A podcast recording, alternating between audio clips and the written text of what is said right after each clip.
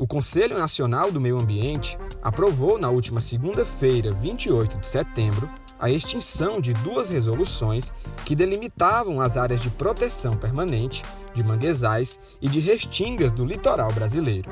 Eu sou Diego Viana e esse é o Recorte.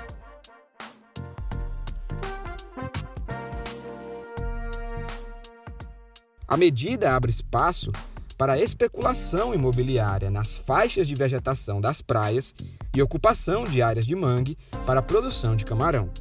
Na mesma reunião, foi revogada outra resolução que exigia licenciamento ambiental para projetos de irrigação. Também foi aprovada permissão para materiais de embalagens e restos de agrotóxicos serem queimados em fornos industriais para serem transformados em cimento. A regra que estava em vigor exigia descarte ambiental desse material. Em entrevista ao canal CNN Brasil, o ministro do Meio Ambiente, Ricardo Salles, justificou as revogações. O que nós precisamos deixar claro é o seguinte: este é um governo que se preocupa com o meio ambiente, com as pessoas, com o desenvolvimento econômico sustentável e justamente com a composição desses diversos fatores. Né? O Paulo Guedes disse, quando esteve em Davos no ano passado, a frase importante que é a, a, pobreza é o maior inimigo do meio ambiente. Então, se nós não tivermos regras equilibradas que não asfixiem os setores econômicos, mas ao mesmo tempo também continuem preservando o meio ambiente, nós vamos ver o que nós vimos. Ele citou aqui, eu vi a Billings e Guarapiranga. Bom, basta ir na Billings e Guarapiranga para você ver que o regramento até então vigente era absolutamente não é, é inapropriado para a preservação ambiental. Invasões de áreas, aterramento de margens, esgoto despejado em natura. Isso por quê?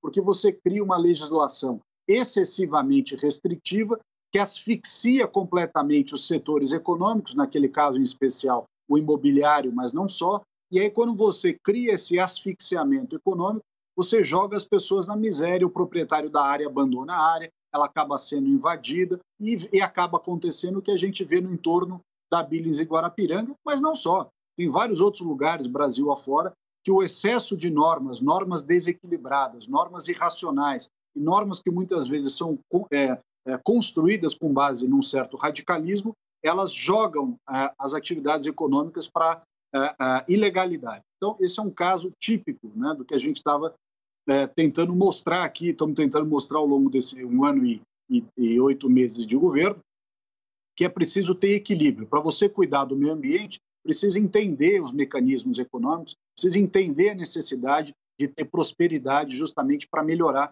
caso, como eu citei aqui, a Billings e a Guarapiranga, por exemplo.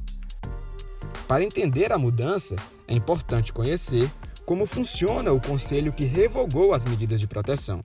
Atualmente, o CONAMA é presidido pelo ministro do Meio Ambiente, Ricardo Salles, e é controlado majoritariamente por ministérios e membros do governo federal. No ano passado, a composição do conselho foi reduzida de 96 para 23 membros. Estados, municípios e sociedade civil, que tinham 60% dos votos, tiveram a participação reduzida para 49%. O governo federal tem 43%. Já o setor empresarial fica com os outros 8%.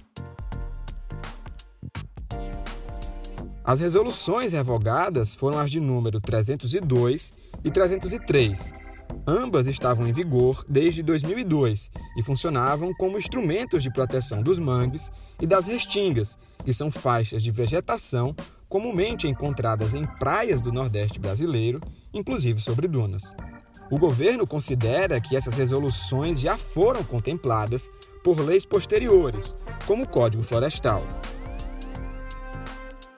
Com o anúncio da revogação, partidos políticos e parlamentares passaram a questionar judicialmente a decisão, como é o caso da Rede Sustentabilidade, que ainda na segunda-feira entrou com uma ação judicial no STF para que a revogação seja declarada inconstitucional.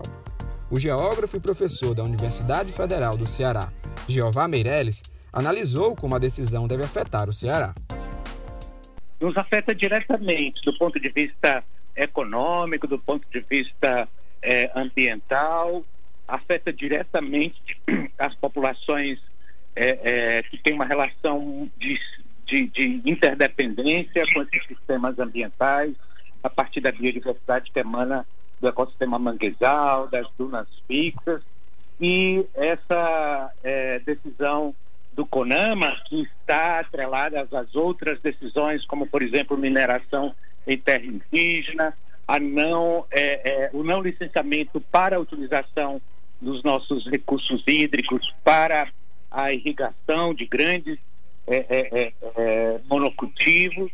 Né? E nessa esteira está a desproteção do ecossistema manguezal, apesar de ainda termos o Código Florestal, mas já demonstra não é, é, as ações cada vez mais aprofundadas no sentido de é, flexibilizar a legislação ambiental e expor esses sistemas ambientais que são é, controladores da, da biodiversidade, é, protege a zona costeira contra processos erosivos, contra a salinização do lençol freático e é, enfrenta de uma forma bastante é, importante, é, mais do que inclusive é, florestas, a captura de dióxido de carbono. Né? Então é um desastre ambiental com a mercantilização, a privatização desses sistemas ambientais e a concentração de renda e, obviamente, desvinculando essas populações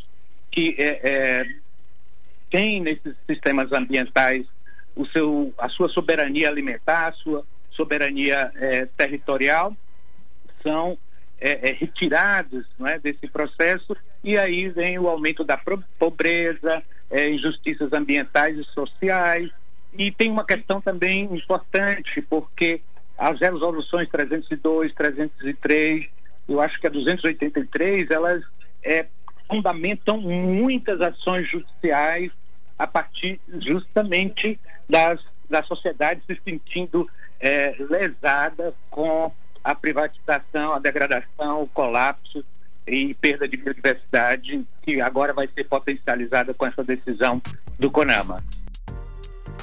Quem também participa hoje do recorte é o colunista do O Povo, Érico Firmo. Oi, Érico. Na última segunda-feira, o Conselho Nacional do Meio Ambiente revogou duas resoluções que garantiam a preservação de áreas de restinga e manguezais. Sobre as resoluções, o ministro Ricardo Salles alegou que ambas já estão amparadas no Código Florestal e argumentou que deve haver um equilíbrio entre a defesa do meio ambiente e o desenvolvimento. Como você avalia essa decisão e como ela pode impactar aqui no litoral cearense? É um argumento muito comum em legislação ambiental, quando se quer acabar com algum instrumento de proteção, dizer, ah, não, mas já tem outra lei mais ampla que dá conta.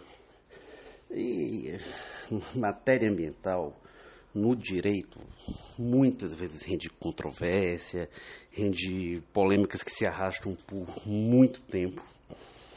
E a existência de leis específicas, de dispositivos legais específicos, de resoluções, como é o caso, direcionadas para determinados territórios, é, é importante para a proteção dessas áreas. A gente está falando de restingas e manguezais que são muito presentes no, é, é no desenho do litoral do Nordeste, aqui no Ceará, e mesmo em Fortaleza, né, com uma zona costeira tão destruída como é a da cidade, a gente vê em alguns lugares, principalmente ali na Sabiaguaba, a gente vê área de restinga, de manguezais, junto com a área de duna. A gente vê no estuário do Rio Ceará, a gente vê restinga, vê manguezais também, ainda na cidade. Então, é, essas decisões falam muito de perto a nós eh, do Ceará, nós de Fortaleza, porque aí se espalha aí quando você vai para o litoral leste, litoral oeste, aí a gente está falando numa grande área é, muito valorizada, uma área exuberante e muito cobiçada pela especulação, o setor turístico, o setor imobiliário, uma área que é importante que se desenvolva, mas que seja protegida, porque se for explorada de forma predatória, é, se for destruída, é, não vai render nem comercialmente, nem para o turismo vai servir, como a gente viu é, várias praias por diferentes motivos, aí se discute o que, que foi o que ocasionou aqueles impactos, mas a gente vai praias como Icaraí, Pacheco, Iparana, praias próximas aqui que hoje é, perderam seu valor, inclusive de exploração econômica, porque as praias não existem mais. E várias outras caminham nessa direção do avanço do mar. Enfim, se discute o quanto há de ação humana, o quanto é natural, mas o fato é que cabe a nós tentar proteger e resguardar ao máximo. Esse entendimento ao Código Florestal já abrange. É, a gente tem decisões é, judiciais recentes, de semanas anteriores, é, citando a resolução, que vai no ponto específico e aí não deixa dúvida. E assim, se for apenas redundância, uma resolução não está fazendo mal a ninguém. Se não for, é, é, se não traz algo a mais ou a menos, deixa ela lá que não tem impacto. Mas aí quando tira o risco de se abrir brechas para a exploração de áreas sensíveis, delicadas, vulneráveis, é muito grande. E quando esse discurso parte do ministro Ricardo Salles, que falou o que falou na reunião ministerial, de passar boiada, de fazer de baseada a, a desregulamentação ambiental, isso realmente é muito, muito preocupante. A gente está falando do futuro da zona costeira do Nordeste, de um ecossistema super frágil, super delicado. Quando a gente fala é, da Amazônia, que é um tesouro brasileiro, a, a zona costeira do Brasil, indo do norte ao sul, do tamanho da área litorânea que tem no Brasil, é, não é menos valiosa do que uma Amazônia e é muito mais explorada, muito mais degradada, muito mais densamente ocupada e precisa ser tão protegida quanto. Enquanto esse episódio do recorte estava sendo editado, a Justiça Federal do Rio de Janeiro suspendeu na noite desta terça-feira a reunião do Conselho Nacional do Meio Ambiente, que havia revogado as normas de proteção de manguezais e restingas. A decisão da juíza federal Maria Amélia Almeida Senos de Carvalho avalia que há em vista um evidente risco de danos irrecuperáveis ao meio ambiente. Com isso, as revogações aprovadas pelo Conselho estão suspensas. O recorte de hoje fica por aqui. Você pode acompanhar mais informações sobre o assunto no U Povo Online e também na área exclusiva para os assinantes do U Povo. Até a próxima!